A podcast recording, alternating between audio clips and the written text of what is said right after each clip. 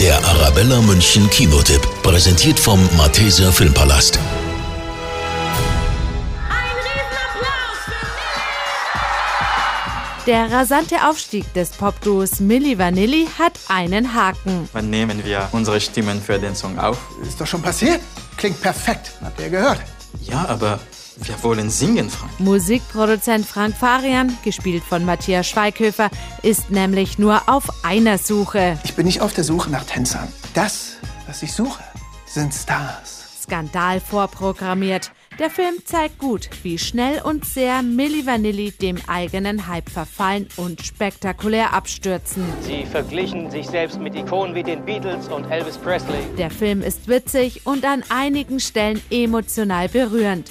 Und Matthias Schweighöfer ist richtig gut. Er macht den Filmproduzenten im Hintergrund sichtbar und zeigt, dass er mehr kann als nur Komödien.